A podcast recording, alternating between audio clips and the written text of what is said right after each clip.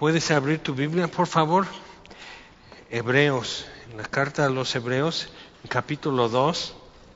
Si te acuerdas, este, en capítulo 1 quedó como estableciendo que Jesús no es un ángel, no es un ser creado, porque simplemente Dios nunca actuó con un ser creado como, como con Jesús. Entonces, es importante porque parte del problema con los judíos, los hebreos, ya creyentes que estaban pasando, es que por presión, por persecución, por diferentes razones, y sucede hoy con nosotros, y la persecución puede ser micro persecución, pero como que sí te van empujando dices, bueno, es una cuestión de liturgia, simplemente son estilos, no, pasa nada, no es esto, no es el otro, y, como el problema es que no se trata de liturgias o estilos o, adoptar algo nuevo, diferente, eh, que, algunos así lo estaban viendo, sino que de, una persona, de Jesús.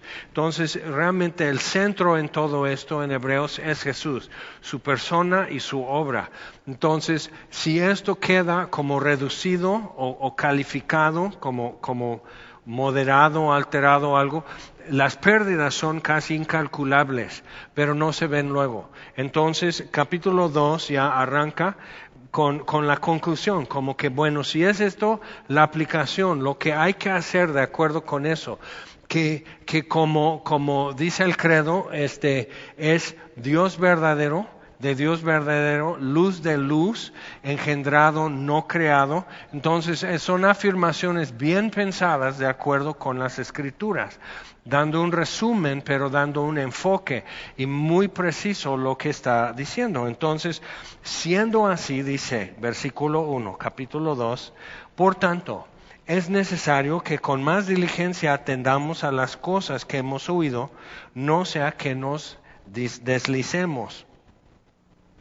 Porque si la palabra dicha por medio de los ángeles fue firme y toda transgresión y desobediencia recibió justa retribución, ¿cómo escaparemos nosotros si descuidamos una salvación tan grande, la cual habiendo sido anunciada primeramente por el Señor, nos fue confirmada por los que lo oyeron, testificando Dios juntamente con ellos, con señales y prodigios y diversos milagros y repartimientos del Espíritu Santo según su voluntad.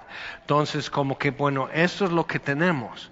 Entonces eh, dice, es necesario que con más diligencia atendamos a las cosas que hemos oído. Entonces hace rato hubo, durante el tiempo de, adoración, e, esta cuestión, ¿no? De que la parábola del sembrador no está hablando precisamente a gente que anda por ahí, sino gente que, se, que está sentada oyendo la palabra.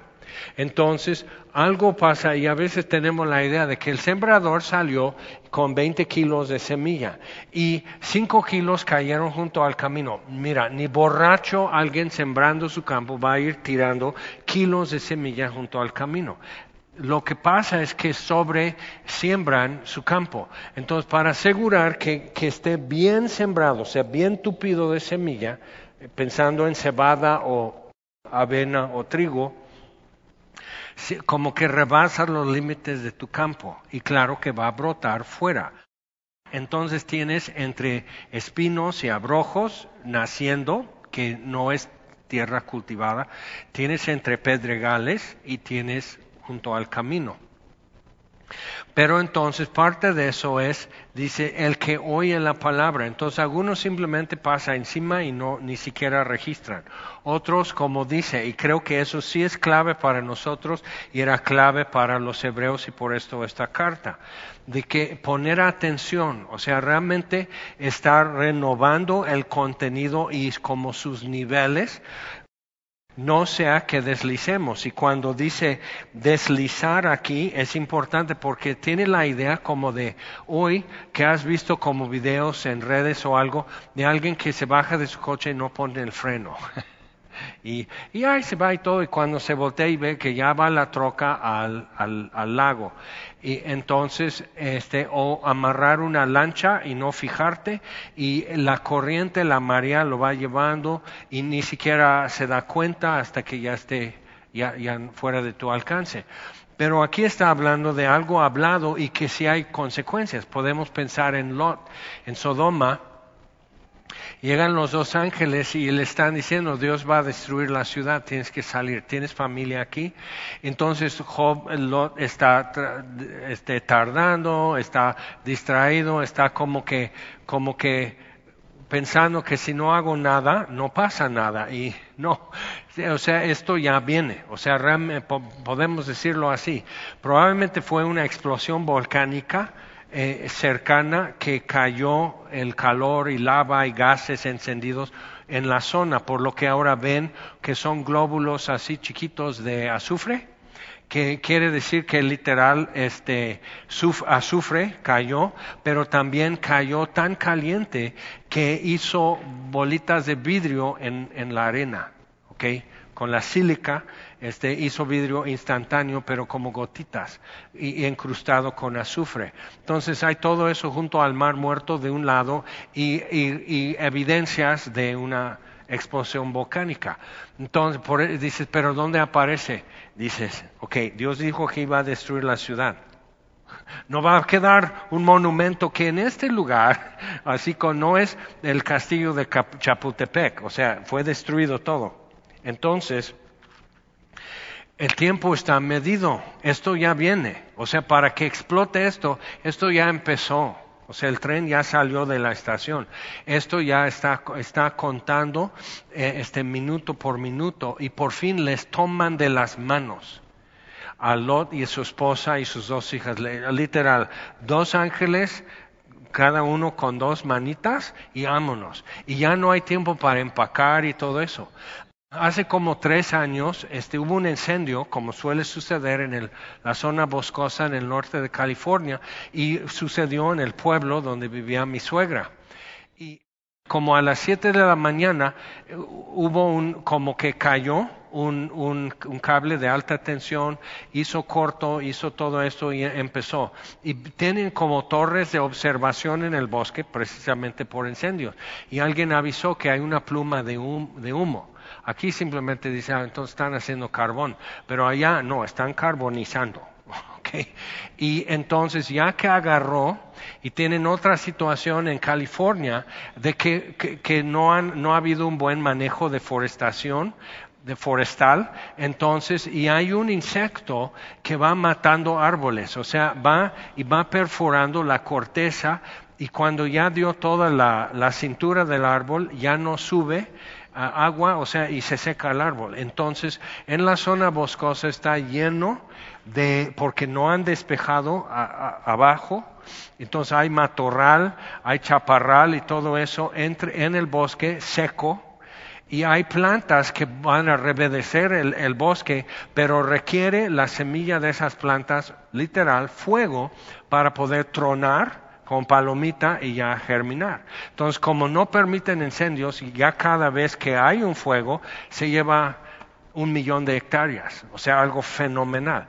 Bueno, entonces, como a las siete de la mañana empezó y a las ocho y media ya, ya no había pueblo. Entonces él como medio, como novio de mi suegra, o sea, un viejito, 78 años, pero todavía le daba, por salir. Entonces su hija le habla, dice, papá, párate, salte porque está ardiendo el pueblo. Ella no vivía ahí, pero lo vio en noticias. Entonces le despierta, entonces él agarra la perrita, Lucy, y este y su andadera, y ahí va al coche. ¿Ok? Y dices, o sea, y, cuando se sube al coche ve que un edificio aquí enfrente, ya, ya, el bosque alrededor, todo es muy hermoso, o era, entonces todo está encendido. O sea, estás caminando entre fuego. y en tu andadera, sí. Pero ya en el coche, él antes hacía carreras de automóvil. Ya en el coche sí podía. Entonces, pum, abre la cajuela. Un señor de buenos hábitos abre la cajuela. Digo, no, tira la andadera y sube. Pero entonces piensa que tiene más tiempo de lo que tiene, como Lot. Entonces, guarda la andadera, cierra, sube la perrita, arranca y se va. Entonces es una sola carretera que atraviesa y entonces, boom, ve un coche que se apagó, que ya está encendido y gente muerta adentro. Empieza a pisar. Más. Ok, entonces llega a otra parte y sube una familia que igual por tanto humo se apagó su coche, falta de oxígeno. Pues si al coche le apaga, a ti también, aguas. Entonces ya está así, sube una familia. Más adelante una patrulla, entonces los dos policías pues ya no caben en el coche. Pues a ver en la cajuela. Entonces él abre la cajuela, tiran su andadera y se suben en la cajuela los dos policías. Y ya ahora sí dice, porque ya se siente el calor. Entonces ya va pisando y pisando y pisando así, y has visto videos así, así fue. Un túnel de fuego y ramas así con fuego cayendo sobre, y dices, esto no está haciendo bien a la pintura de mi auto este, ay, entonces ya no hubiera pedido con cera en el lavado de autos porque ya está, entonces ahí va así y ve en el retrovisor cómo vamos, ¿no? Porque ya es así, pisarle, pisarle y así porque si cae un árbol, pues ya nos atrapa. Frente a ellos iba ya un trascabo haciendo así, con tanto coche parado y gente bajaba a correr porque el coche ya no arrancaba. Entonces, y, un, y alguien agarra un trascabo y le están empujándolo como, como botes de plástico, así coches, para abrir camino y que la gente pueda salir. Entonces, él está así, ve en el retrovisor dos cosas. Uno, las llantas ya están humeando. O sea, tanto calor y el pavimento y todo, o sea, radiando calor así. Pero se da cuenta que el espejo se está derritiendo como crayola. O sea, y ¡pum! Ya salen del túnel del fuego, ya están así. O sea, las llantas ya desinflando, este, toda la pintura quemada, o sea, todo así. Y, mi andadera, joven. O sea, o sea todo eso, dice, sí, pero estás vivo. Una andadera, ¿cuánto cuesta? y tu hija va a ir con gusto a comprarte una, una andadera. Entonces, viendo cómo, cómo, es eso, o sea, piénsalo. Y Lot como que no le daba peso. O sea, Dios envió dos ángeles a tu casa y te dicen, ya, ya, ya, ya, ya fue ya cerrada la sentencia, la ciudad va a ser destruida. Tienen que salir. Agarra a la gente tuya. Y no lo hizo y no lo hizo. Pues ya se acabó el tiempo, Señor. Y los agarran y los sacan a fuerza de la ciudad. Ok, entonces viendo eso, sí hay consecuencias por no hacer caso, por no poner atención. Mi suegra, mientras, en otro extremo del pueblo, el fuego no llegó hasta su casa, pero sigue ardiendo y sigue ardiendo al otro día. Entonces ella se da cuenta, unos vecinos dicen, te llevamos si quieres, este quiere, ya nos vamos, porque si, si el viento da vuelta, ya empuja el fuego para acá. No, yo aquí estoy bien, no, yo aquí estoy bien. No sirven teléfonos, no tiene celular, no sirven teléfonos, o sea, los postes de teléfono, todo está quemado. Eh, eh, o sea, no hay forma de comunicarse, de modo que policías y, seguridad pública ya iban casa por casa evacuando gente, tocando, y le dieron cinco minutos, cuando ya llegaron por ella, cinco minutos, pero como igual no estaba pensando en tener que salirse, tiene cinco minutos, agarra tres peluches, tres peluches, o sea, no era, es que no puedo dormir sin los peluches, simplemente, ¿qué necesito? O sea, ya irracional totalmente. Tres peluches, un libro y un par de calcetines, vámonos. Y como que, entonces cuando fueron por ella al albergue, donde mucha gente estaba llegando, mi esposa y, su hermana llegan y lo primero que tienen que hacer es, ok, tenemos que comprarte ropa, Peluches no, está surtida de peluche, pero, o sea, y eso sucede. Ahora, y sucede en nuestra vida, cosa eh, semejante. Entonces es necesario que con más diligencia atendamos a las cosas que hemos oído. Ahora, nosotros hace años compramos de Talavera una base para garrafón de esos de Talavera y los colores y combinaba y éramos muy así con, o sea, ay, qué bonito y nos gusta y todo eso, pero le filtraba todo el agua. Entonces lo ponías y había un charco alrededor de esa base de garrafón. O sea, servía, o sea, lo podías usar, pero siempre estabas como secando agua, al rato está así, ya goteó en el piso, en la mañana era secar y trapear alrededor, y llega el momento que digo, esto ya no encanta, ¿eh? Pero, pero el garrafón, o sea, no bajaba mucho, ¿no? En un día, pero mucho iba simplemente desperdiciando el agua. Y por fin dije, ya, vamos a dejar de jugar y decir esto no sirve. Ahora, Pablo dice a los corintios en 2 Corintios 4 que tenemos este tesoro en vasos de barro. Entonces la talavera era bonita, era muy buena y era bonita y todo, pero no servía, ¿ok? Filtraba. Ahí lo tengo en mi casa porque me da cosa tirar tan bonita cerámica, pero no sirve de nada.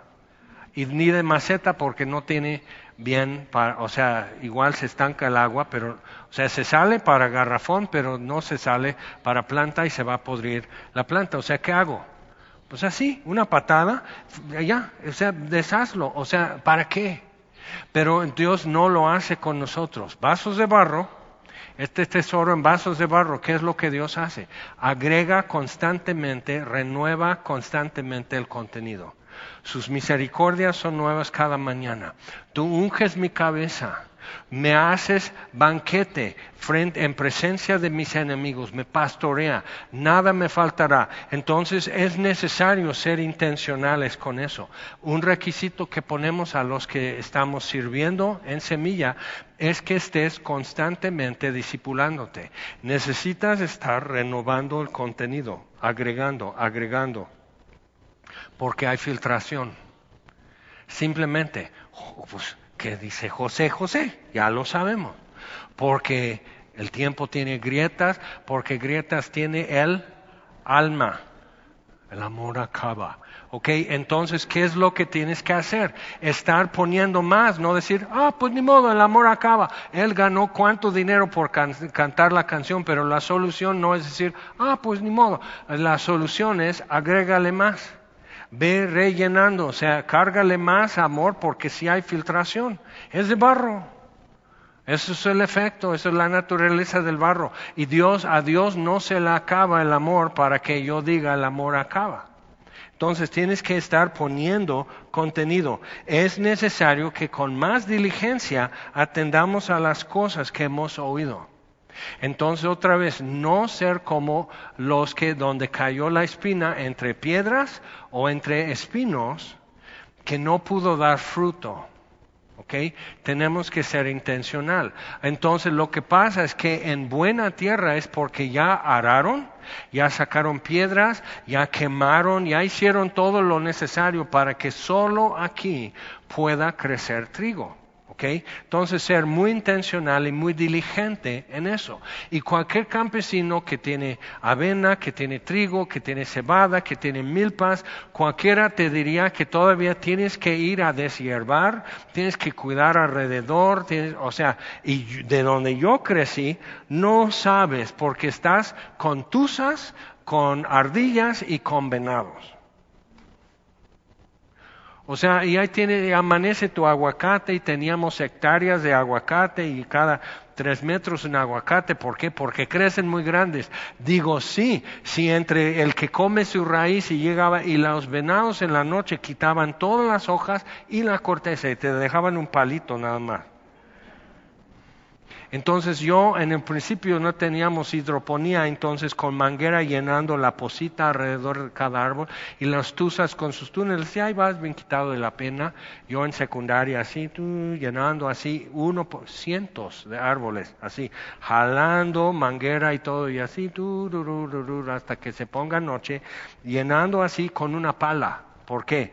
Porque ahí vas y se va llenando y de repente ¡pum! se va todo el agua por un túnel de, una tusa.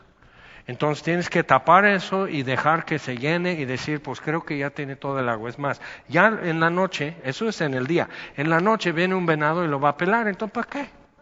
Y yo así, no quiero ser campesino. No quiero esto. O si va a hacer esto, lo tenemos que hacer de otro modo, porque esto, otra vez, esto no encanta. Y entonces tienes que ser intencional. ¿Qué es lo que hace? Entonces hicimos canastas de malla galvanizada. ¿Y sabes lo que hace la Tusa? Va haciendo como caricatura. Eso no es un invento, simplemente lo dibujaron. Va así, va haciendo eso, se topa con la malla, hace arriba y hace un clavado a la canasta y ahí se come toda la, raíz de tu aguacate, tu naranjo, lo que sea. Y así y te deja una propina.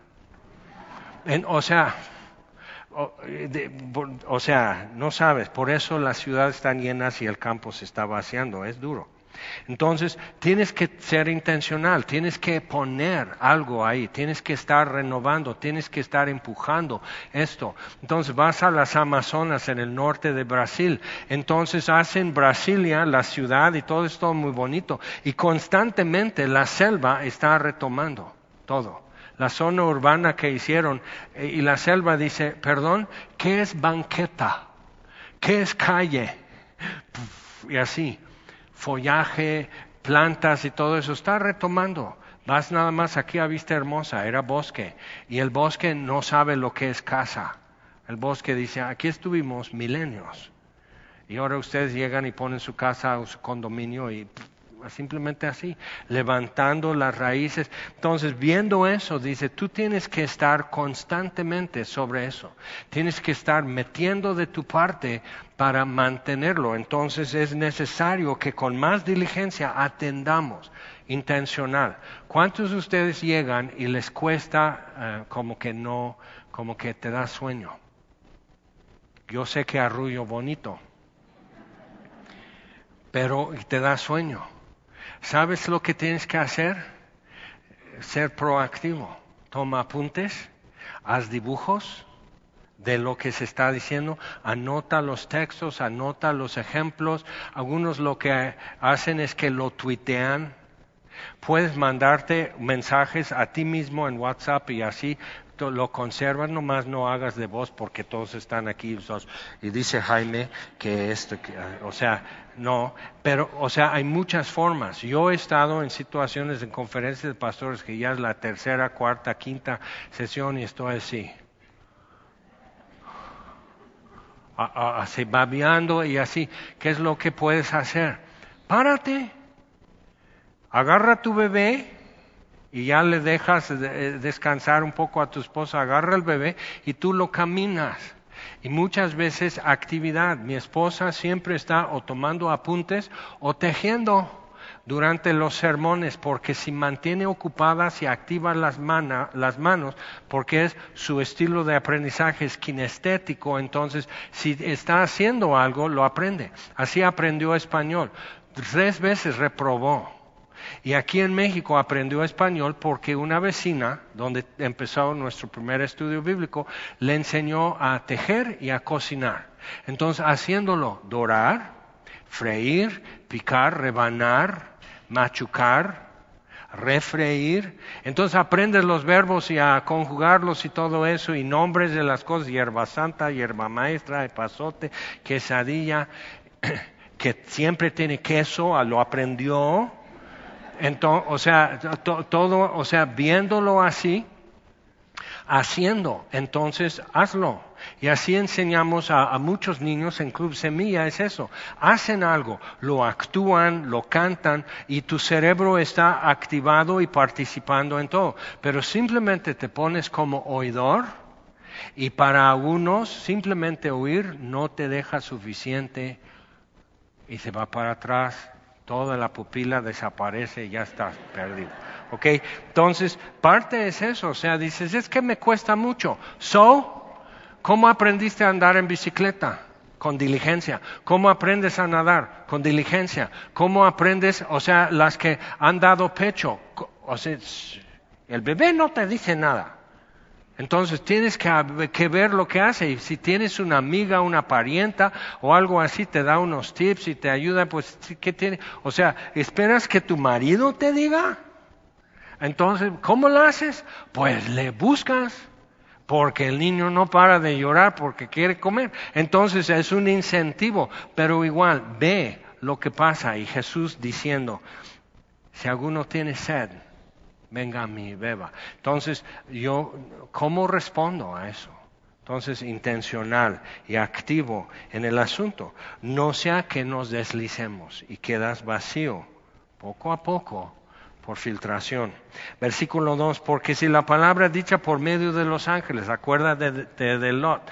Luego puedes pensar en los israelitas en, en la península de Sinaí, 40 años y todo eso. Hay muchos ejemplos. Lee el libro de números y dices, qué gran Dios tenemos, porque qué complicada gente eran los israelitas. Qué complicados, qué difíciles. Entonces empiezas a decir, bueno, si Dios no los dejó, y de veras, le rogaban, le insistían, destruyenos. O sea, y no lo hizo. Entonces, cumpliendo su promesa, entonces Dios, que ya me perdonó en Cristo Jesús, creo que también me será fiel y me mostrará su bondad. Entonces necesitas referencias así, necesitas tú aportarlo. Y si tu, tu, tiempo, tu interacción con la palabra de Dios es cada domingo que vienes aquí, por eso estás como estás.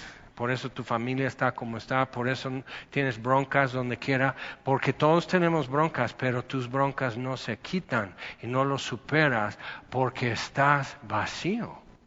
Y echas aquí medio litro en tu garrafón, pero eso no, no es nada. Y deja de filtrar, dice, ya no tengo problema de filtración, pues quita la tapa. Ah, que no hay agua. Si alguno tiene sed, venga a mí y beba. Ok, entonces, pero si hay consecuencias. No es, no es un asunto neutral ni de gustos, sino es lo que hay que hacer. ¿Cómo escaparemos entonces? O sea, si ya que hay consecuencias por no hacer caso, por no poner atención, ¿cómo escaparemos nosotros si descuidamos una salvación tan grande? Parte del problema es que no la hemos dimensionado, no, no la vemos como una salvación tan grande. Parte de eso es que no se nos olvida que el infierno también es vida eterna, que no es olvido, no es aniquilación, también es vida eterna. ¿Ok? Entonces es para siempre. Y cuando empiezas a ver eso, dices que no es por la gracia de Dios, esto, eso es mi existencia eternamente y para siempre. Y ya no hay forma de regresar, no hay forma de remediar. Hace años tuve un sueño bien raro en que en mi sueño y abre como una película de esas que tratas de ver, bueno, ¿qué está pasando? Que yo había cometido un asesinato. Así empieza el sueño. Así, me, me lo plantea así. Que había cometido un asesinato y que ya me iban, o sea, la familia se iba a vengar conmigo y, y las autoridades me iban a poner justicia. Y mis opciones son que darme un plomazo, aceptar la retribución o la justicia de autoridades o familias, o huirme y cambiarme de nombre y perder mi familia, perder mis amistades, o sea, dejar de existir de alguna manera. Pero, y, así, y desperté, o sea, duró como tres minutos el sueño. No fue pesadilla, pero fue, me dejó frío, porque dije, eso es real para millones de personas. No hay vuelta para atrás y no hay paso hacia adelante. Estoy atorado. Ninguna opción es viable, todo es muerte. Entonces es una realidad para millones de personas y necesitas no olvidar eso, porque la gracia y la misericordia de Dios cambió tu futuro. ¿Ok? No se te olvide. Hoy vamos a tomar la cena del Señor. Es un excelente momento y oportunidad como para decir, recordaré. Ok, entonces, testificando, dice, fue confirmado por los que oyeron, los primeros discípulos y apóstoles, y testificando Dios juntamente con ellos con señales y prodigios y diversos milagros y repartimientos del Espíritu Santo según su voluntad. Porque no sujetó a los ángeles, otra vez como descartando que Jesús sea un ser creado, sino Dios mismo, Dios verdadero, de Dios verdadero, luz de luz, engendrado, no creado, sin principio, sin fin. Todo eso lo trata mucho y detalladamente también en Hebreos. Cuando estudias la estructura y las afirmaciones del credo apostólico, el credo de Nicea, los dos principales que son resúmenes, cuando estudias eso te das cuenta que muchos de los renglones vienen textualmente de las escrituras. No es un invento, sino es un resumen, es un bosquejo. Pero decían credo, yo creo, en latín, y era repetir y reafirmar, porque necesito atender, necesito recordar, y se me olvida. Se me olvida de qué me salvó, se me olvida para qué me salvó, se me olvida los términos y condiciones, se me olvida este, qué sentía, se me, se me olvida que el tremendo vacío y te acostumbras a estar a tres cuartos y no conoces ni te acuerdas de plenitud ni del vacío. Pero necesitamos mantener esto nuevo y fresco en nuestra cabeza y corazón. Entonces, dice, no sujetó a los ángeles el mundo venidero, o sea, lo que viene. ¿Este mundo qué? No, el mundo venidero, acerca del cual estamos hablando. Y el resto de Hebreos sí va a tocar mucho como el mundo venidero, o sea, nuevos cielos y tierra, Jerusalén la celestial, todo eso, cuando llegamos a capítulo 12 va a decir, oh, y es magnífico, es fabuloso eso, pero es muy importante para nosotros ver que esto es sombra, eso es como son figuras y sombras que te indican algo, es una referencia tanto para los judíos como para los griegos, sombras de las cosas que han de venir. ¿Por qué? Porque Platón, ¿te acuerdas la cueva de Platón y todo eso? Platón lo ponía así, pero habían agregado como otras partes de la figura. Entonces, hazte idea que estás en una cueva y hay una fogata que está arrojando luz y ves sombra y luz sobre la pared de la cueva. Ok, pero tú empiezas a darte cuenta que eso no tiene sustancia. Las sombras que se mueven sobre la pared de la cueva no tienen sustancia. Y la luz, eh, igual, la luz está ahí, pero como que no la puedes tomar como agua o arena en tus manos, decir, aquí tengo un manojo de luz. Entonces así, ahora si te volteas, aquí hay como un bulto, un, un mueble, una piedra o algo, entonces insertaron algo extra, que ahí están algunos que traen como títeres, que aquí está el fuego y ellos están haciendo mover los títeres así figuras de silueta para hacer figuras sobre como, como haces, ¿no? O sea, cuando hay una luz haces esto y eso es un perro ladrando y luego el conejo y luego el gato y luego viene el Espíritu Santo y trae paz. O sea, y todo eso lo proyectas a la pared, entonces eso están moviendo en palitos, eso así, pero entonces eso es el clásico ateo. Dice, pues esto qué es? Y se voltea y dice, son los sacerdotes, son los religiosos. Y están jugando con nosotros, haciéndonos creer que esto está vivo. Entonces, ¿qué haces? Pues finalmente de una u otra te vas dando cuenta de muchas cosas, pero te sales de la cueva y te das cuenta que el mundo es mucho más grande, que el sol es parece infinitamente más que la fogata en el fuego, y eso sea lo que sea, religiosos, títeres y todo eso, ahí se quedan. Entonces, parte de lo que está haciendo en Hebreos es decir, ya, y dice en capítulo 13, salgamos a Él. Aquí no tenemos una ciudad duradera, de aquí no somos. Entonces, sí es importante captar eso y a dónde va la carta. Ok, entonces, Estamos hablando de eso, dice, y no sujetó el mundo venidero a ángeles. Ahora, en capítulo 1 entonces quedó muy así y dice, es no creado, sino engendrado. No es un ser creado, Jesús de Nazaret.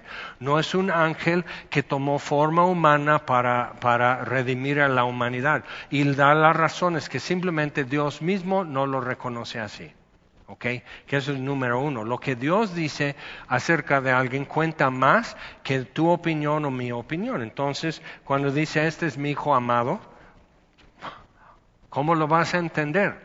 Ahora ve con tu vecino y di, ¿es tu hijo? Sí, ponle una cachetada, un zape al hijo de tu vecino y vas a ver cómo el padre de este niño siente cuando no le crees que es su hijo amado. ¿Cómo te va a tratar? Entonces, o sea, si Dios dice es mi hijo, tienes que detenerte y considerar por qué lo dice y, y que, cómo tengo que ajustarme a eso.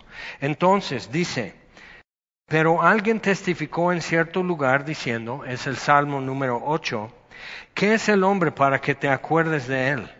O el Hijo del Hombre para que le visites. Le hiciste un poco menor que los ángeles, le coronaste de gloria y honra, le pusiste sobre las obras de tus manos, todo lo sujetaste bajo sus pies. Entonces tenemos aquí que es Dios verdadero de Dios verdadero, luz de luz, engendrado, no creado, pero entonces ahora es, es el Hijo de Dios, pero ahora estamos viendo, es el Hijo del Hombre, es todo humano, no es simplemente Dios haciéndose ver como una proyección, pero igual que no tiene realmente solo que una apariencia humana, pero de naturaleza humana no tiene. Y muchos cristianos andan en eso y piensas que no, pero la forma en que puedes saber, no, entonces sí estoy equivocado, es eso, que tú sientes o piensas a veces, quizás nunca lo digas, pero por tu corazón anda, que Dios está ajeno a tu situación. Que Dios no entiende. Muchos hombres piensan que Jesús, ah, bueno, Él no luchó con lascivia porque es el Hijo de Dios.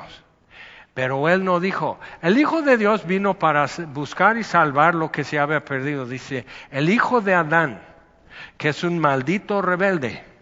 El hijo de Adán, eso es lo que dijo literal. Lo traduce en hombre porque es lo que significa Adán. Pero el Hijo del Hombre, el Hijo de Adán, vino para buscar y salvar lo que se había perdido. ¿Qué se había perdido? Adán. ¿Cómo sabía Adán que estaba perdido? Que Dios le pregunta, ¿dónde estás? Y Adán no puede decir.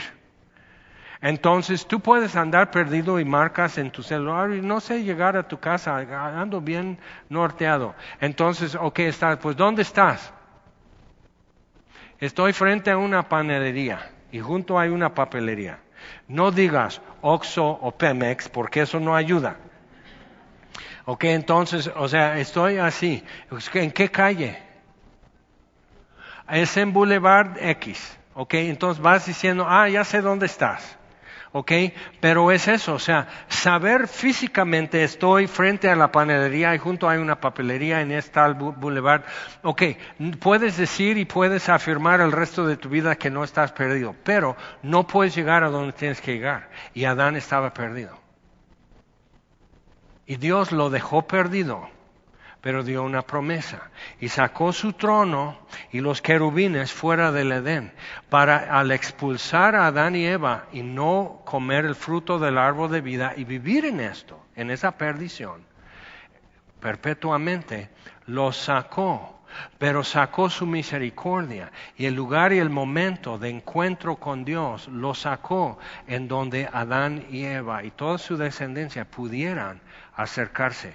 Necesitamos ver eso, porque muchos de los cuadros bíblicos que, han nutrido nuestra imaginación muestran a un ángel así con una espada de fuego y Dios así diciendo y casi haciéndole así a Adán y Adán y Eva así, ya me voy, ya me voy, no me grites. O sea, lo ponen así, pero no el siguiente paso, que entonces Dios establece dónde me pueden encontrar que a partir de hoy estabas perdido, ya no tienes que estar con esa etiqueta si no quieres. Y Caín y Abel sabían cómo hacerle. ¿Ok? Entonces, cuando ves eso, lee bien tu Biblia, porque luego te salen un montón de cosas y dices, ah, nunca había pensado eso, nunca había pensado el otro, otra cosa. Entonces dice, ok, lo sujetó, dice, al hombre, a Adán. Entonces Adán tenía un llamado, una vocación, un propósito de presidir y abandonó eso. Y Eva tenía un llamado y una vocación también y lo abandonó. Ahora, cuando has leído Génesis 3, cuando la serpiente y Eva comió y dio también a su marido, nunca has preguntado cómo dice, por eso digo, no corras nomás para... Ya leí tres capítulos. Ok, bien por ti, pero nunca te has preguntado por qué dice. Y dio a sí mismo a su marido y los ojos de ambos fueron abiertos. O sea, Eva cuando le da a Adán el fruto, no supo que estaba engañada. Y estar engañado pero con plena convicción te ayuda. Y Adán no fue engañado. Entonces hay consecuencias de no poner atención, tanto para Eva como Adán. Ella se enreda en la plática con la serpiente, revuelve las cosas, se confunde y cuando Dios dice, ¿qué has hecho? Ella dice, la serpiente me engañó. Sí, pero Eva, ¿de qué te sirve ahora saber? Porque el desengaño sabe a muerte. Ok, Adán, ¿qué hiciste? Eh, Adán, muy astuto. Mira, yo estaba bien. Yo estaba poniendo un nombre a jirafa, hipopótamo, mosca, perro, búho, así, búho y lechuza, o sea, distinguiendo todo eso y me das esta mujer y, me, y perdí la cabeza. La mujer que tú me diste, es que Dios, la mujer que tú me diste, ella me dio, pero no fue engañado Adán. Ahora, cuando Dios empieza a resetear, restablecer las vías de comunicación y de comunión entre ellos y con Él, lo que dice a la mujer, lo que era tu gloria ya no será glorioso, pero sí va a tener algo hermoso y glorioso, pero pierde mucho. Y le dice a Adán también, lo que era tu gloria, presidir en la creación, ya no. Ahora te va a costar trabajo y a fuerza vas a corretear el frijol el resto de tu vida hasta que vuelvas al polvo. Entonces el resto de la historia humana se trata de dos cosas. Dios le dice a Eva, vas a querer controlarle eso es lo que textualmente dice. Tu voluntad será para tu marido. Entonces dicen, ay, entonces, o sea, ¿cuántas? O sea, después de unos años con, con el viejo, dicen, ya no. Eso no es lo que significa que ya no quiero, sino querrás controlarle. Es siempre la tentación, porque la mujer tiene influencia y tiene mucha capacidad. Entonces, eso es tu riesgo, es tu peligro, Eva, querer controlarle. Y tienes que pelear contra eso. Porque textualmente es lo mismo que Dios le dice a Caín, capítulo 4. El pecado te quiere controlar. Y dice a Eva, tú vas a querer controlar a Adán. A Caín dice, el pecado te quiere controlar. Y tú tienes que hacerlo correcto, Caín. Entonces está duro. Ahora en Efesios, ya en el Nuevo Testamento, dice, bueno, ese es el Antiguo Testamento.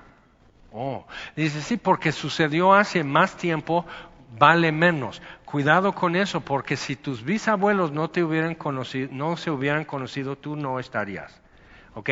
Y sucedió hace mucho tiempo, pero tú no existirías si tus abuelitos y tus bisabuelos no hubieran, aunque sea, estado juntos un rato. ¿Ok? Simplemente no. Entonces, sucedió hace mucho tiempo, pero tiene mucha importancia. Entonces, en Efesios 5, ya como que recalcando esas cosas, pero la iglesia y Cristo explica una cosa. Dice, ok, esposas, que estén sujetas a su marido como al Señor. Entonces, el único limitante con eso es lo que Dios no le pediría, no se lo puede pedir. ¿Ok? Pero eso es todo. Pero la mujer suele pelear mucho más con eso, con todo eso. Es lo que más le cuesta. Como el hombre le cuesta, pero ¿sabes lo que le cura de la flojera de ir a trabajar? Dos yemas diario, así hombre fuerte, trabajador, y le da sus dos yemas y sale a trabajar y no regresa con manos vacías. Entonces Dios estableció eso y dice, no es perfecto. El pecado no permite que las cosas sean ideales y perfectas, pero restablece las vías de comunicación y de comunión, porque eso es hermoso. Entonces, por eso es interesante ver que, que donde muchas mujeres se encuentran en una encrucijada de decisión, no sé qué hacer, no están entre ser o no ser la profetisa Débora y salvar el pueblo. No está entre ser o no ser la reina Esther y salvar a su pueblo, sino ser o no ser Eva y no ser gacha esta vez. O sea, hacer lo que tienes que hacer esta vez. Porque el problema del hombre, por eso luego le dice, maridos, amen a sus mujeres como Cristo amó a la iglesia. No como tú sientas, no para enamorarla, no para que, le, hagas tonta y todo eso, no. Como Cristo amó a la iglesia y se entregó por ella. ¿Pero eso qué? En la cruz. Entonces se entregó por ella para lavarla y presentársela. Entonces eh, dices, ay no. O sea, mejor en las bodas casi me dicen con los ojos, no digas esto, no digas esto. No, es muy comprometedor. Entonces, ve esto, o sea, lo que empieza a remediar y, recuperar parcialmente lo que se perdió en Génesis 3, Dios lo restablece. Pero ¿dónde estamos brincando y peleándonos? Contra el mismo remedio. Haz esto, Eva, haz esto. Entonces el hombre tiene el problema que quiere mandar, pero no presidir. Ahorita el primer ministro de Canadá está escondido, fuera de, Canadá. ¿Por qué? Por la cantidad de protestas. Porque en la capital de Canadá no hay donde estés sin escuchar los trailers silbando en toda la ciudad, la protesta. Entonces no hay forma, pobrecito no descansa, está guapo. Entonces no descansa y no hay paz, entonces pum, se va a los Estados Unidos a un lugar secreto para poder descansar, porque hay protestas. Y el problema siempre, querer mandar y no presidir. Presidir es, tienes que aguantártelas. ¿Sí? Es presidir, es pilotear el barco y no abandonarlo. Y eso siempre es la tentación, tirar todo y decir, ay, se quedan. La mujer que tú me diste, así es que Dios, tú bendícela, tú cuídala, yo ya me voy. No, papá. Entonces, asumiendo esas cosas es importante, porque Adán no la hizo, Eva no lo hizo. El hijo de Adán, el hijo del hombre. Entonces, esta parte es como Jesús es totalmente humano. Entonces Pedro, en primera de Pedro, dice, y estas son cosas, o sea, que es para salvar la humanidad. Hay teólogos que sugieren y discuten muy bien ese punto, que una motivación, aparte de la soberbia de Lucifer, por ser el mayor y el más hermoso y brillante, pero ver que ellos tenían, todos los ángeles del cielo, tenían que humillarse y servir a los humanos. Que eran, o sea, tú puedes ver, el sexto día Dios hizo bestias, gorilas, hipopótamos, burros, cerdos y Adán. Entonces, y no es un tonto, entonces está viendo, es otro simio. Tiene un ombligo, si le mantienes bajo agua cinco minutos ya deja de dar lástima. O sea, es basura en el universo, no como un ángel que es pura luz y energía y perfección, inteligencia. Entonces, ¡pum!, que eso, servir a esto, porque ves que dice al final del capítulo 1 que son ministros, son servidores enviados por los que van a heredar salvación. Entonces, viendo eso, dices, yo, yo no voy a doblar la rodilla a esto. Y vemos el odio que tiene hacia la imagen de Dios y quienes portan la imagen, porque los ángeles no fueron creados a la imagen de Dios, no llevan toda su semejanza. Entonces lo que sí tenemos, y, ve lo que, qué es lo que implica que Dios haya hecho en la encarnación, no es simplemente, sí, pero es para que me puedan ver. ¿No? Entonces me hago visible, palpable, audible y todo. Entonces ya no se llevan impresiones, sino cosas concretas, específicas. No, no, no, es mucho más. Seguimos leyendo. ¿Qué es el hombre? Versículo 6, para que te acuerdes de él. O el Hijo del hombre, para que le visites. Le hiciste un poco menor que los ángeles, le coronaste de gloria y honra, le pusiste sobre las obras de tus manos, todo lo sujetaste a tus pies. ¿Y qué pasó? Comió el fruto. Entonces el Hijo del hombre que es el Hijo de Dios, vino a buscar y salvar lo que se había perdido. Si está tomando apuntes, Lucas 19, 10. Porque en cuanto le sujetó todas las cosas, nada dejó que no sea sujeto. Entonces, toda potestad, dice Jesús, Mateo 28, 20, toda potestad me es dada en cielo y tierra. El Padre me ha entregado todas las cosas. Entonces, sujetó todo bajo sus pies. Pero dice, todavía no vemos que las cosas le sean sujetas y estamos en ese periodo. Ahora, ¿qué sucede en este periodo? Tenemos todos opinando, todos oyendo y decidiendo, la semilla cae en el camino, cae en pedregales, cae entre espinos y cae en buena tierra, entonces todo eso está pasando. Estamos decidiendo si escuchamos a falsos profetas y falsos maestros. Estamos decidiendo que si seguimos escuchando nuestro corazón, que la Biblia dice que es engañoso sobre todas las cosas, pero sigue tu corazón, mi hijo. Entonces, vemos todo eso y todos tenemos que usar un criterio que hemos formado hasta el día de hoy. No podemos asaltar a un futuro que no hemos vivido. Tenemos que usar lo que hemos escuchado, procesado y entendido y tomar decisiones. Entonces es prolongado este proceso.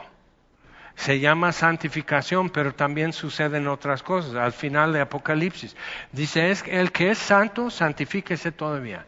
El que es justo, siga en su justicia todavía. El que es inmundo, siga en su inmundicia todavía. He aquí vengo pronto. O sea, sigue tus convicciones. Usa tu criterio y hazlo. He aquí vengo pronto. Entonces tenemos que responder como adultos a Dios. Y no nos gusta, porque un berrinche y drama siempre como que nos ha servido en nuestra vida como para detener las cosas y comprar tiempo. Pero va a llegar el momento en que todas las cosas descubiertas ante los ojos de Dios, ya no hay forma, no hay poses, no hay argumentos. Como. No me dio tiempo a hacer maleta. Si te dio tiempo no hacías caso, perdiste todo. Entonces sí es importante. Ahora, en cuanto a la humanidad de Jesús, ¿por qué es importante? Ok, ontológicamente, y puede decir ontológicamente, entonces, eso, ¿qué, ¿qué es real? ¿Qué es verdad? O sea, lo que podemos decir que cómo son y qué son las cosas. Ontológicamente, lo que pasa es que si hay, una, si hay un Dios, si hay una deidad y tenemos un problema, si hay una mente, tiene que haber un diseñador. Y muchos pelean con eso y, simplemente la evolución no explica. Estamos hablando de poder imaginar las cosas diferentes a lo que son y hacer algo totalmente nuevo. Y si hay esto, tiene un origen. Porque así, esas son leyes de física. Ok, si esto, pero entonces los antropólogos durante mucho tiempo estaban diciendo que el distintivo del ser humano es el uso de herramienta, hasta que encontraron animales y hasta insectos que fabrican y utilizan herramienta. Pero una araña, un insecto, una nutria no son humanos, entonces no es un distintivo. Por fin decidieron, con la ayuda de lingüistas, que el distintivo del ser humano es verbalización. Muchos animales se comunican con ruidos, con sonidos. ¿ok? Y tienen como significados particulares, chillar, ladrar, este, buznar, o sea, no, hay un burro allá. Y dice, aquí también, pero no le hables. Entonces, o sea, están, o sea, todo comunica algo, ¿ok? Pero verbalización es, es plasmar ideas verbalizándolo, ¿ok? Y nos podemos entender. Por eso podemos aprender otro idioma entre humanos, pero no han podido aprender nada de los delfines o las ballenas que ahí están uh, bajo el mar y entonces lo ponen en fast forward, lo ponen lento, le cambian, lo ponen al revés, a lo mejor sí es algo. No, no es verbalización, es inteligencia. Pero eso, o sea, el hecho de que alguien hable no quiere decir que sea inteligente. Y el hecho de que un caballo sea inteligente no le ayuda a hablar. ¿Ok? Es diferente. Pero entonces eh, lo que ven es eso, es verbalización. Y es el, parte de eso es poder ver a otro como otro, pero otro como yo. Es lo primero que Adán dice. Ve a Eva, dice, el paso perfecto. Ella es como yo. Porque nada en lo que he visto y nombrado y todo eso, nada es como yo. Pero puedes ver, sí, el burro tiene algo como los hombres, el perro tiene algo como los hombres, hasta pulgas. Entonces, o sea, todo tiene algo de nosotros y por eso hacemos caricaturas humanas, pero el pato Donald y Bugs Bunny y todo eso, animales. Y, ves la sirenita, y ya está el cangrejo cantando y todo eso, y él es más humano que un humano, pero dice es un cangrejo y no cantan. Entonces, o sea, ¿cómo? O sea, pero ¿por qué lo hacemos? Porque parte de ser de la imagen de Dios es regalar esa imagen. Y por eso regalamos esa imagen a mascotas y tu mascota se vuelve más que un perro. El gato no, el gato insiste en seguir siendo gato toda su existencia, pero tu caballo es más que un equino y el perro es más que un canino. Entonces, la tendencia del ser humano es humanizar la creación. Eso es parte. Entonces, viendo eso, o sea, y por eso, y es embellecer las cosas puentes, catedrales, cuadros, música, o sea, todo eso. Entonces ves eso y dices, hmm, y todo lo sujetaste a los pies de Adán. Y Adán abandonó su lugar. Y todos perdimos. Entonces Jesús tomó ese lugar. Pero para tomarlo, aunque sea Dios mismo, vas a tener que ser humano. Ahora, Pedro en su primera epístola le dice, hablando de eso, dice cosas en las cuales los ángeles anhelan mirar. ¿Por qué? Porque pues está Jesús y tiene hambre en la tentación y entienden. Él tiene que ser humano en esta tentación. Porque si Él actúa como Dios, que es la tentación, si eres el Hijo de Dios, haz esto. Entonces, si Él actúa como Dios, ya se sujetó a Satanás, como Adán, como hizo Adán. Entonces, tiene que actuar como Adán hubiera actuado y contestar como Adán hubiera contestado. Y eso hasta la cruz no abrió su boca. Adán pudo haber redimido a Eva, pero él también comió. Y aún así les va a rascar los oídos todavía eso que, ¿por qué fueron abiertos los ojos de Eva hasta que Adán? Porque es un engaño pensar que pueden actuar por separado. Es un engaño. No lo hagas. Ok, entonces, bien, o sea, medita en la palabra de Dios y habrá sabiduría para ti.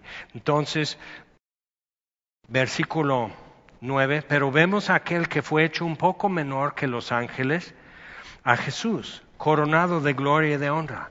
Entonces viene entre nosotros, pero, pero no vestido de humano, sino hecho humano, hecho humano.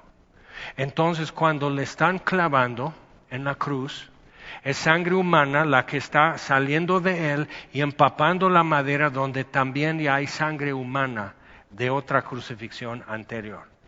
Y que cuando, o sea, yo necesito pararme ahí y decir, mide como yo, camina como yo.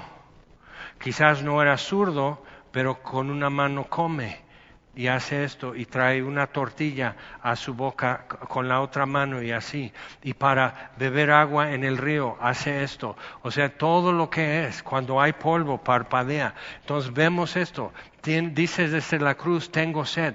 Desde la cruz vemos otra vez verbalización de hombre, mujer, es tu hijo, hombre es tu madre. El afecto, la voluntad como humano. Y diciendo, o sea, ¿quién habló? ¿En qué naturaleza o en qué condición habló al ladrón cuando dice, cuando vengas en tu reino, acuérdate de mí? ¿Qué le contesta? De cierto, de cierto, te digo la verdad. De cierto, de cierto, hoy estarás conmigo en el paraíso. ¿El Hijo del Hombre o el Hijo de Dios? El Hijo del Hombre. Porque vine para buscar y salvar lo que se había perdido. Y el ladrón, con todo lo que calla a su compañero y le dice eso a Jesús, el ladrón ya está dando su ubicación.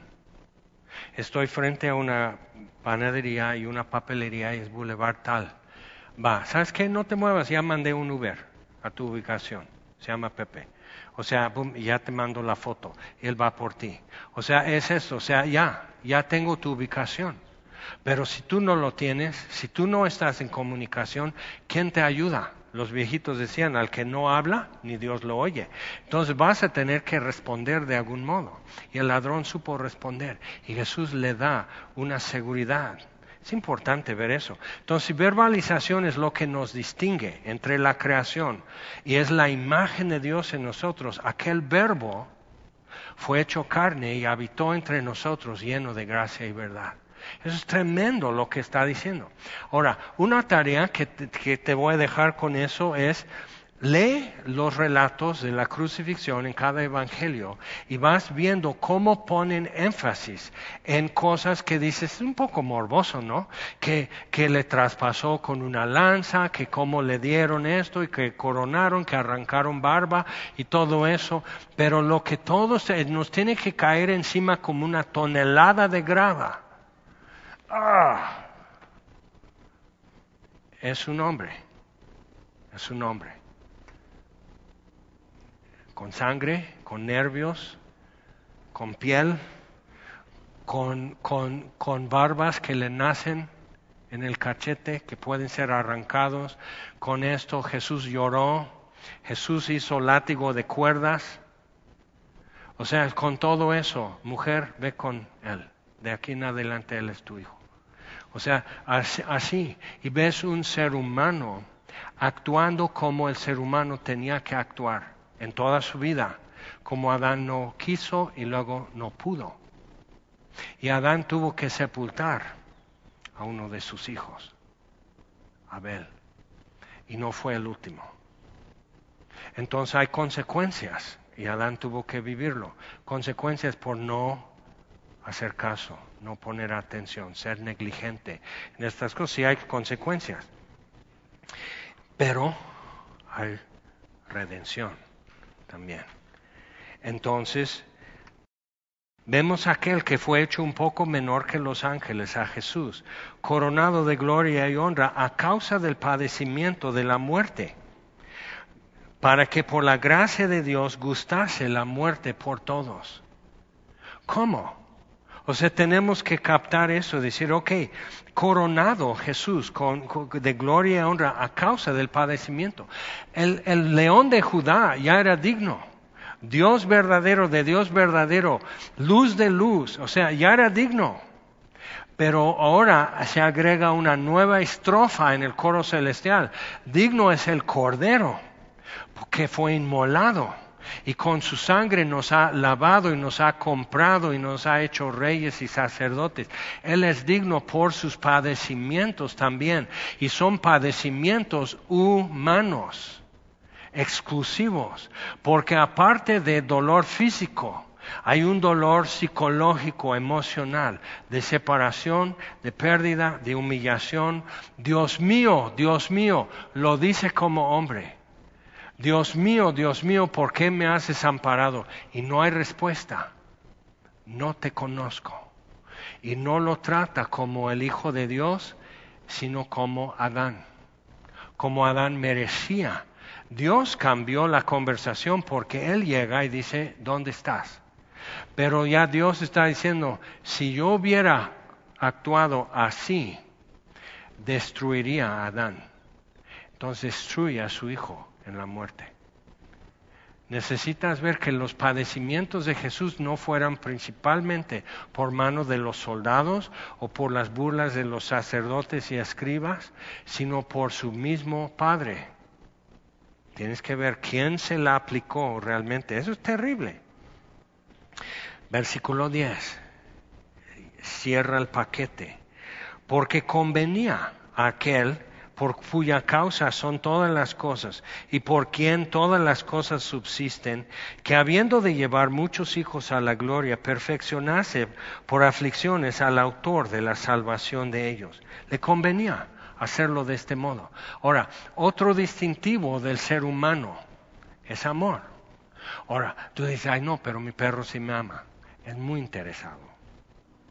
Y el gato peor yo tenía una tribu entera de periquitos.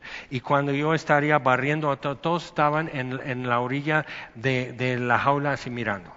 Y luego barriendo para acá, todos así y mirando para allá. Yo era su Dios, ¿ok? Era, era todo. Pero el interés era que jugaba con ellos, les daba al piste, ese interés. Era más interesante otro periquito que yo, la neta. ¿Ok? Entonces, y eso es la condición humana. El que vemos es más interesante que Dios. Leonel Messi es más interesante que Dios. Chicharito más interesante que Dios. Y modelos hay muchas. Entonces, o sea, viendo eso, esa es la condición humana. Pero, amor. Porque la Biblia da como descriptivo esencial de Dios. Dice Dios es santo, que es un adjetivo. Pero de decir Dios, no dice Dios es santidad o Dios es poder, dice Dios es poderoso, Dios es santo, entonces es un adjetivo. Pero donde lo hace equivalente a un sustantivo, Dios es amor. Entonces tenemos un problema, porque si Dios es una sola personalidad, una mente que creó el universo, como los testigos de Jehová y otros gnósticos afirman, entonces eh, tenemos un problema, porque Dios es amor, el amor no tiene objeto.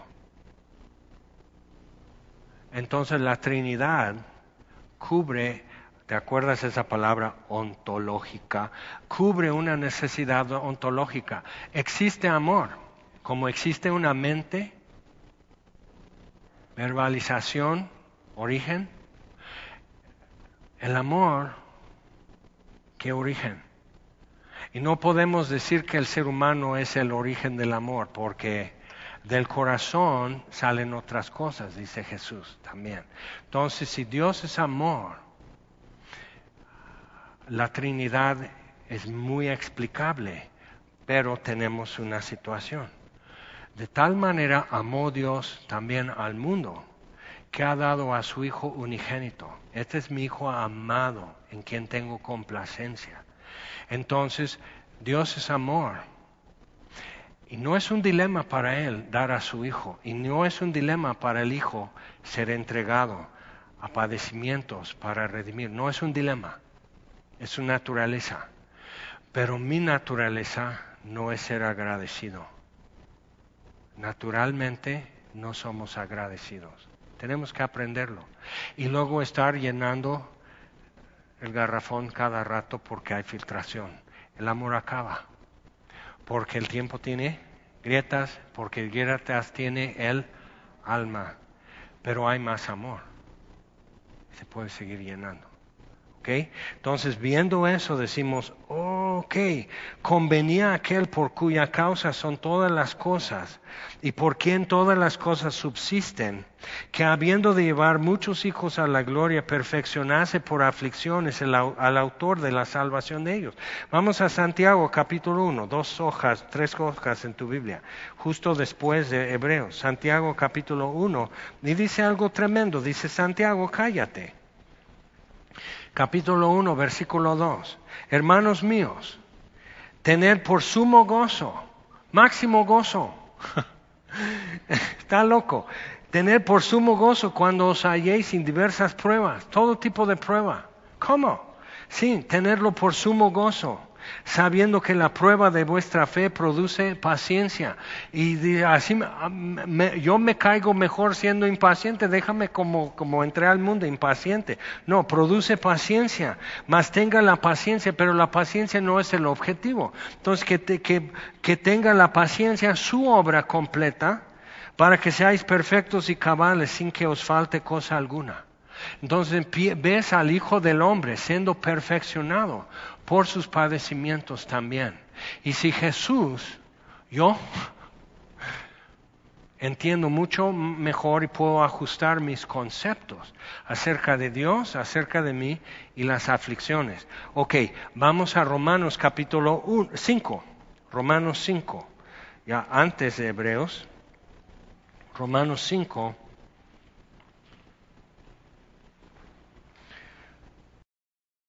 La conclusión en cuanto a fe y justificación llega a esta conclusión. Romanos 5, versículo 1. Y dice, justificados pues por la fe, no por otro modo, no por otro medio. Justificados pues por la fe tenemos paz para con Dios, fin de pleito, fin de enemistad. Pero Él lo hizo, no yo. ¿Te acuerdas de la cueva de Platón? Cuando te das cuenta de muchas cosas, lo que tienes que hacer es pararte y salir de la cueva a la realidad. Es una figura ontológica lo de Platón y su cueva. Ok, entonces simplemente para entender qué existe, qué es real. Entonces cuando entiendes tu siguiente acción, nos dice a todos tu elección, tu preferencia y, y como Lot, cuánto quieres perder con todo lo que te importa y todo lo que dices que lo amo, lo amo, ¿qué estás dispuesto a perder? Dice mucho de ti. Entonces, piensa bien el próximo paso. Dice, tenemos paz para con Dios por medio de nuestro Señor Jesucristo por quien también tenemos entrada por la fe a esta gracia en la cual estamos firmes y nos gloriamos, presumimos de la esperanza de la gloria de Dios. Es algo que hasta puedes presumir. Tengo una esperanza tremenda de la gloria de Dios. Voy a ver a Dios y voy a habitar frente a Él. O sea, mi existencia va, mi referencia permanente va a ser Dios por la eternidad. Gloria hermosura, para contemplar su hermosura, inquirir en su templo. Eso va a ser el regalo y privilegio de mi futuro. Dices, y puedes presumir de eso. ¿O tú de qué presumes? ¿Ok? Traes tu gorra Pumas o algo así. Está bien, juegan bien, es excelente equipo, pero eternamente y para siempre no hay algo mejor, no hay algo de más peso eterno todavía. Búscalo, porque sí debe existir. Asómate fuera de la cueva. Sé parte del rebaño sagrado. Versículo 2. Por quien también tenemos entrada por la fe a esta gracia en la cual estamos firmes y nos gloriamos en la esperanza de la gloria de Dios. Y no solo esto, eso ya es mucho, eso es bueno. Pero no solo esto, sino que también nos gloriamos, presumimos nos gloriamos, presumimos de las tribulaciones. Solo para hacerte víctima, presumes de tus tribulaciones. De tu suegra, de tu suegro, de tu marido, de tus hijos adolescentes bien rebeldes, de que tu patrón no te paga bien, que los vecinos son escandalosos, o sea, que mi cuñada es muy chismosa. O sea, presumes de tus tribulaciones para hacerte víctima, nada más. O porque entiendes que no es el fin sino es un medio para llegar al fin. Y dice, sabiendo que la tribulación produce paciencia, ¿te acuerdas en Santiago? Que la paciencia tenga su obra perfecta para ser completos. Y si Jesús no hubiera sido paciente, si Jesús no se hubiera dejado perfeccionar humanamente por sus padecimientos, si con el segundo clavo hubiera dicho, Nel, y deja de existir el universo, pero en cierta forma eso viola su propia naturaleza. Y como que no agradecemos que Él es tan bondadoso y tan fiel que no negó. Aun cuando fuéramos infieles incrédulos, primera Timoteo, él permanece fiel. No puede negar la verdad acerca de sí mismo, aunque le va a costar un chorro. Entonces, la paciencia produce prueba o experiencia o carácter. Y la prueba, o sea, por, por, haber verificado todo tu pasado, oraciones contestadas, derrotas, heridas, todo tu pasado, te carga de información para el futuro con la palabra de Dios. Sin eso, nomás estás navegando a oscuras sin brújula y sin timón, a ver dónde te lleva la corriente. Pero con eso puedes decir, ¿ok? Entonces, mi esperanza no está basada en que, pues, yo voy a seguir mi corazón y mi corazón me dice que en esta esquina viene mi transporte, sino porque te vas a cierta esquina porque es la parada de la ruta que siempre usas para llegar a Semilla o a tu trabajo, casa de tu mamá. Entonces, paras ahí, vas a un amigo de ¿qué haces? Estoy esperando la ruta. ¿Y cómo sabes que así pasa? Porque todos los días me paro aquí y pasa, y pasan cada cinco minutos, ya me despido porque ahí viene. O sea, tu, seguridad, tu esperanza, estoy esperando la ruta. Tu esperanza no es que, ah, no sé, estoy esperando, tengo mucha fe, estoy esperando que pase la ruta. Pero ¿en qué está basada tu esperanza? En hechos en evidencia, en historia. Entonces estoy esperando que pase esto. Y nuestra esperanza dice, no avergüenza, versículo 5, porque el amor de Dios, tengo un hecho concreto. El amor de Dios ha sido derramado en nuestros corazones por el Espíritu Santo que nos fue dado. Eso debe ser parte de tu catálogo de evidencias que Dios derramó en mi corazón su amor. Y si no, cualquiera que viene te empieza a decir, pero ¿estás seguro? Porque yo sé, yo escuché por ahí y lo vi en Televisa, que lo vi en la noticia, que ya cambiaron la ruta por donde pasa. Es más, oí, medio escuché hace rato en radio, escuché que hay una manifestación, a lo mejor cerraron aquí abajo y aquí no va a pasar. A todos nos ha pasado y empiezas, ¿cómo puedo averiguar? Seguir los rumores. ¿Te acuerdas la psicosis social en 2011?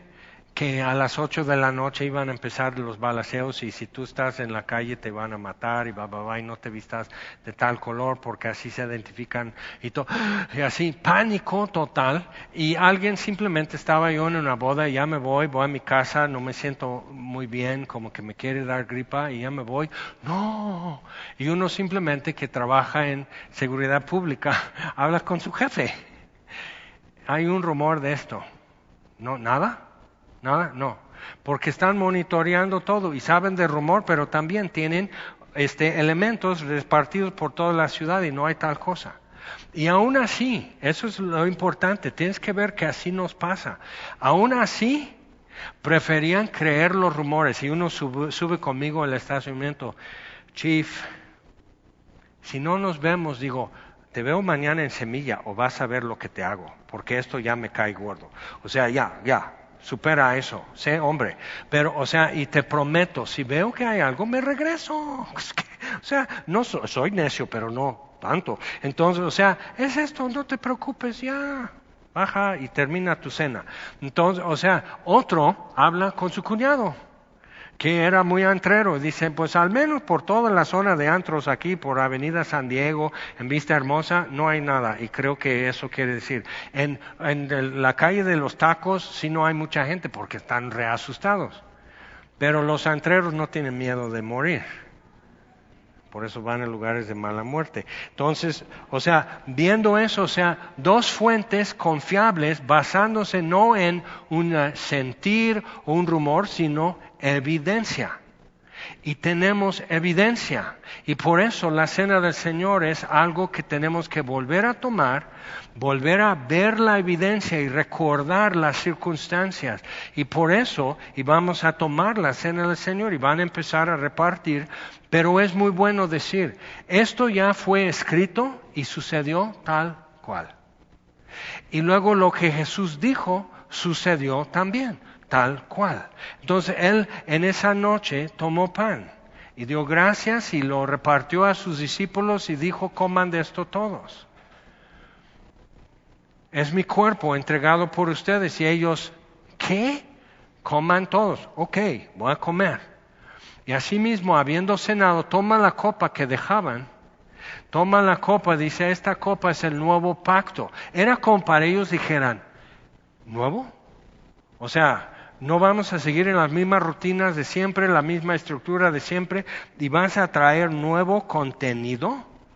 Sí, es el nuevo pacto en mi sangre derramada por muchos.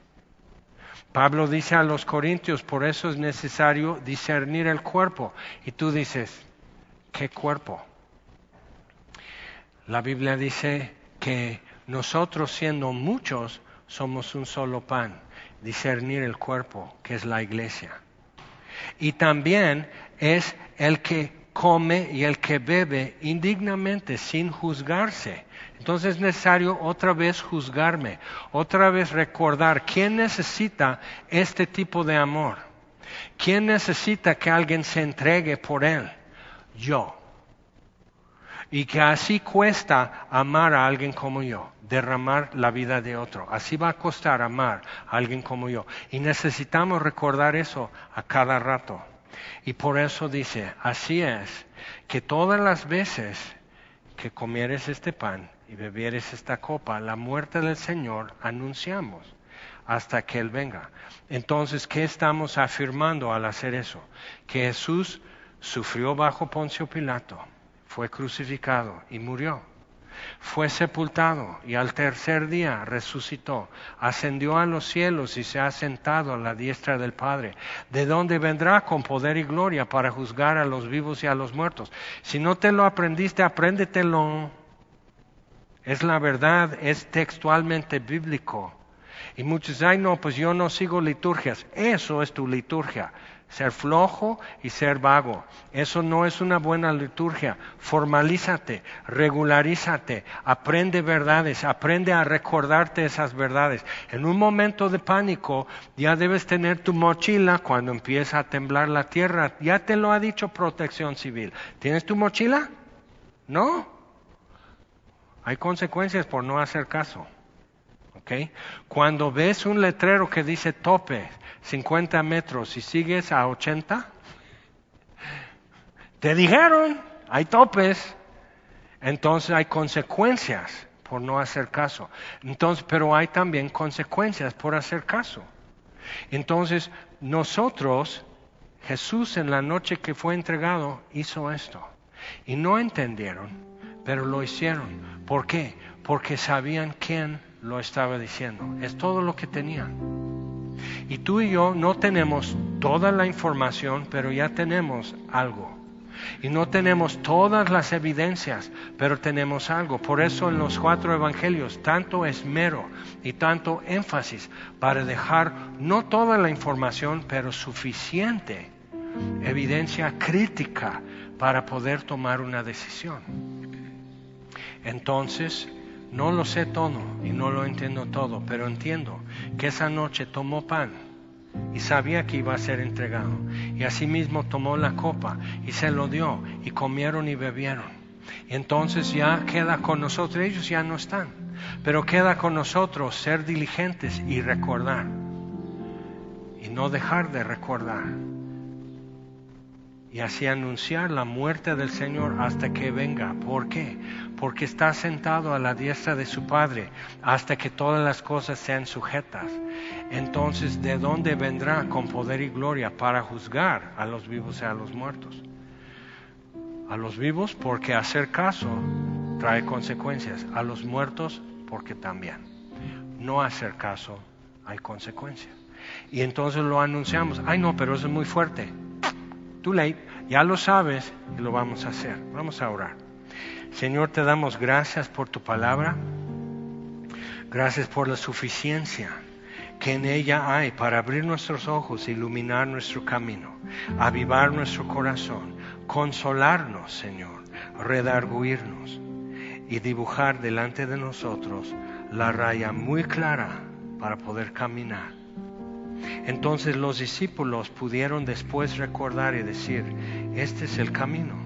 Entiendo que esto sucedió y aquello sucedió y Jesús lo dijo y los profetas lo dijeron y todo está en línea. Entonces el próximo punto, el próximo paso es un paso seguro de esperanza hacia vida eterna. Entonces, Señor, y ellos en su momento tomaron esos pasos y ya no están. Y ahora nos toca a nosotros decir, esto es verdad. Esto no es mi sentir, eso es una verdad que sigue existiendo aunque mañana no lo sienta. Entonces, Señor, nos paramos sobre eso, sobre lo que sucedió, para voltearnos, alinearnos y saber lo que va a suceder.